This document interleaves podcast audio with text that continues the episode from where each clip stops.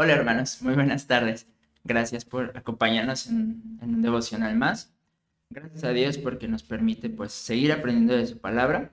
Gracias porque nos regaló un día más de, de vida, de salud y pues porque seguimos aquí. El día de hoy vamos a continuar la lectura del libro de Lucas, esta vez en el capítulo 12. Y el tema central de la clase del día de hoy sería busca a Dios primero y lo demás llegará solo. Esto lo podemos encontrar en Lucas 12:31. Y me gustaría leerlo en la versión de la nueva traducción, en donde dice, busquen el reino de Dios por encima de todo, lo demás, y Él les dará todo lo que necesitan. Y buscar a Dios no solamente es venir a la iglesia, no solamente pues es alabarlo, es aprender a desprendernos de nuestras emociones como humanos y buscar parecernos más a Él, ¿no? Y para ello Dios nos pide que aprendamos a perdonar. Lo vemos en Lucas 12, en el versículo 57 y 58. Y me gustaría que me acompañaran en la lectura. Dice, porque no pueden decidir por ustedes mismos lo que es correcto. Cuando vayan camino al juicio con el que los acusa, traten de resolver el asunto antes de llegar. De no ser así, su acusador podría arrastrarlos ante el juez, quien los entregará a un oficial que los meterá en la cárcel. Y el aprender a perdonar no solamente es importante porque Dios nos lo pida, no es simplemente porque es un mandamiento más y, y es así aprender a perdonar significa desprendernos de estos sentimientos tan, tan del mundo y sobre todo es aprender a recibir el perdón de Dios. Si nosotros no ejercemos el aprender a perdonar, no sabremos recibir el perdón por parte de Dios de manera completa.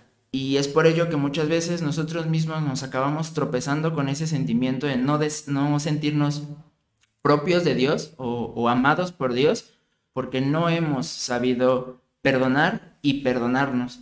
Entonces al final se vuelve un, círculo perfecto en el que nosotros perdonamos, aprendemos a ser perdonados por parte de Dios y ese perdón que nosotros recibimos por parte de Dios lo ejercemos nuevamente hacia, hacia las personas, ¿no? Y entonces es cada vez más difícil que nosotros seamos eh, dañados por parte del mundo y sobre todo es más fácil que la gente entienda que el perdón de Dios no es como nuestro perdón, es completamente diferente y, gracias a Dios se vive de manera individual, ¿no? Entonces, al final nuestra propia vida los invita a, aprender a lo que es ser, ser perdonados, ¿no? Y, y también Dios nos pide fidelidad. En, en Lucas, en el capítulo 12, versículo 35 y 40, nos dice, estén vestidos, listos para servir y mantengan las lámparas encendidas. Ustedes también deben de estar preparados todo el tiempo, porque el Hijo del Hombre vendrá cuando menos lo esperen. Y cuando dice el Hijo del Hombre, no nada más se refiere a su llegada al mundo, a, a la salvación, se refiere también a estar preparados a escuchar su voz muchas veces cuando estamos en prueba, cuando estamos en tribulación, cuando nos sentimos tristes. No podemos percibir la voz de Dios porque estamos enfocados en lo que nosotros sentimos y no en lo que Dios nos está explicando. Y estar preparados en todo momento significa mantener nuestro corazón encendido, estar eh, todo el tiempo oyentes a lo que Él nos está eh, tratando de decir, aún en la prueba más complicada para que nosotros estemos listos para recibirlo una vez que hayamos salido de, esa prueba, ¿no? Porque no, no hay que olvidar que aún en la prueba más difícil siempre va a ser de bendición a nuestra vida y que para lo que el resto de humanos ve como castigo por nuestro comportamiento o consecuencias de nuestras acciones, nosotros ya con, Dios en nuestro corazón debemos entender que las pruebas solo son para fortalecer nuestra relación con Dios, no son castigos, no son penitencias, es, amor por parte de Él para, para fortalecer nuestro espíritu, para fortalecer nuestra relación con Él y para enseñarnos que podemos salir victoriosos gracias a Él sin importar la circunstancia. Y los beneficios que nosotros tenemos después de, pues de, aprender a perdonar, de aprender a ser perdonados, de, de, recibir lo que es la fidelidad, de serles fiel a Dios en todo momento, pues es, es justicia pero no justicia como nosotros estamos acostumbrados a, verla en las noticias o en, nuestro día a día, ¿no? En, en, Lucas 12, en el versículo 10, eh, dice, el que habla en contra del Hijo del Hombre puede ser perdonado, pero el que blasfeme contra el Espíritu Santo no será perdonado. Y si nosotros nos ponemos un poquito más quisquillosos en el versículo y lo analizamos muchísimo más a fondo, cuando uno acepta a Dios en su corazón, recibe también el Espíritu. Uno no solamente tiene la bendición de ser perdonado, de ser lavado por la sangre de Cristo, sino que también recibe el Espíritu. Y entonces, si volvemos a leer el versículo, entendemos que una vez que nosotros recibimos el Espíritu, recibimos a Dios en nuestro corazón, todas esas acciones, todas esas palabras, todas esas eh, situaciones en las que el mundo busca dañarnos a nosotros, Dios ya las toma personal, porque Él ya se vuelve nuestro defensor, ya se vuelve tu abogado, ya se vuelve juez, ya se vuelve como tu escudo, ya las cosas no es que solo te afecten a ti, sino ya afectan directamente a Dios, puesto que ya Dios es quien habita dentro de ti. Entonces, eh, esta parte es como muy importante porque muchas veces cuando empezamos a creer en Dios, cuando nos empezamos a acercar a Dios, aún lo dejamos excluido de nuestras situaciones o de nuestros problemas, ¿no? Y creemos que todo tiene que ser a base de nuestras fuerzas, todo tiene que ser a base de nuestro esfuerzo, de, nuestras palabras. Cuando alguien nos ofende, queremos justicia a nuestra manera y no es así. Cuando nosotros ya recibimos a Dios, cuando nosotros recibimos al Espíritu, entonces ya es Él quien debe obrar, ¿no? Ya la justicia se encarga Él a su manera, a su tiempo, como Él lo vea, ¿no? Porque al final no podemos nosotros exigir justicia diferente a la que se nos brindó.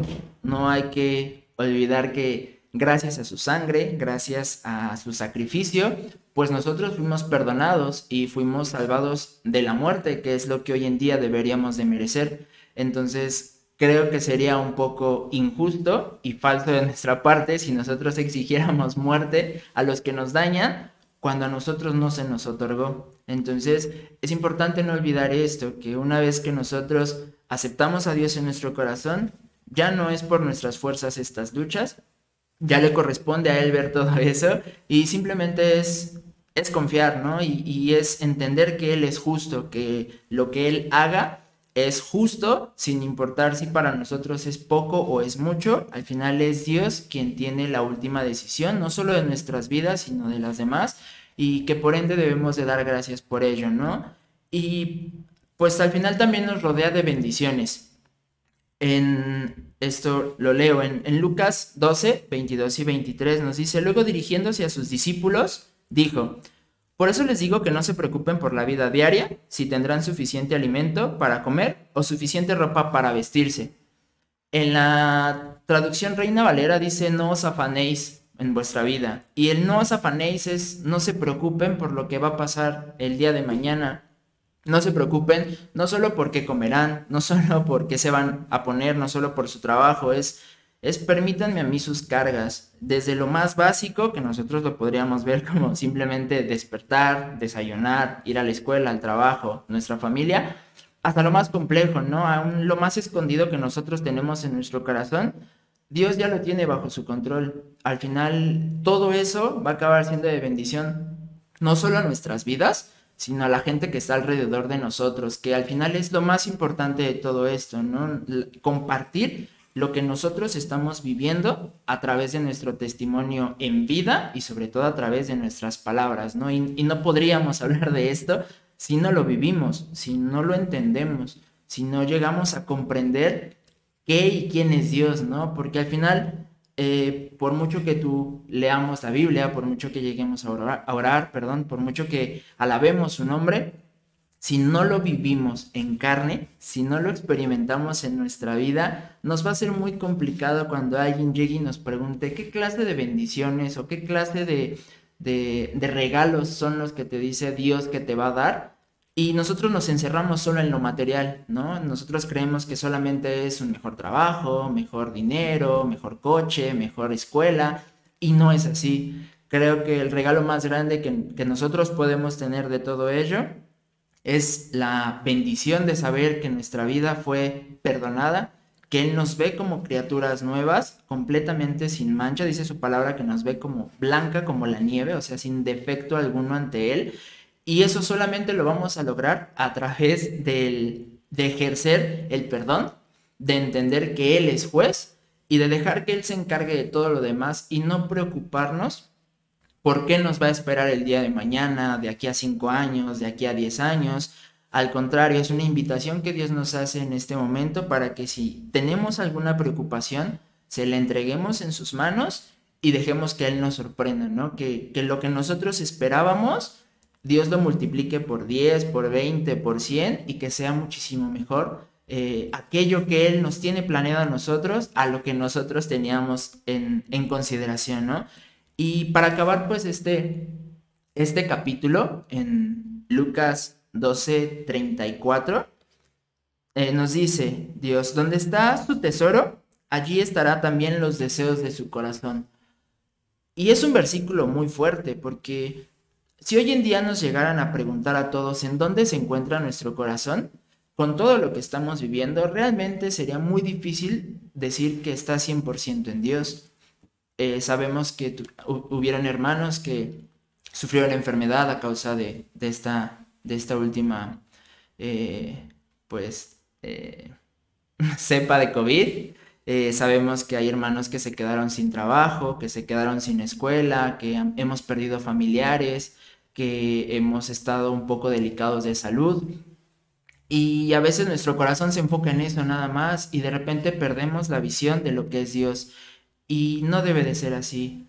Es al final esto, como dije al principio, una prueba para que nosotros fortalezcamos nuestra relación con Dios, entendamos que al final todo va a ser siempre de bendición para nosotros y que si nuestro corazón está puesto principalmente en Dios, en su palabra, en su espíritu, todo lo demás no nos va a afectar. A lo mejor estaremos en prueba, pero sabremos que saldremos victoriosos, que saldremos bendecidos y que al final la gente que nos rodea verá también esas bendiciones y tendrá la oportunidad de experimentarlas.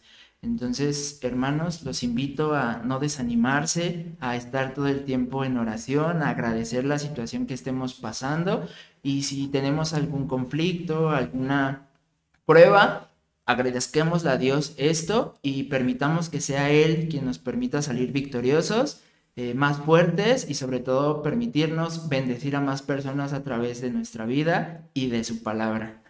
Muchas gracias hermanos por acompañarnos en nuestra clase. Los invito a que sigan leyendo la Biblia, a que sigan orando para que se acerquen a Dios y que este, Dios me los bendiga mucho. Les mando un fuerte abrazo.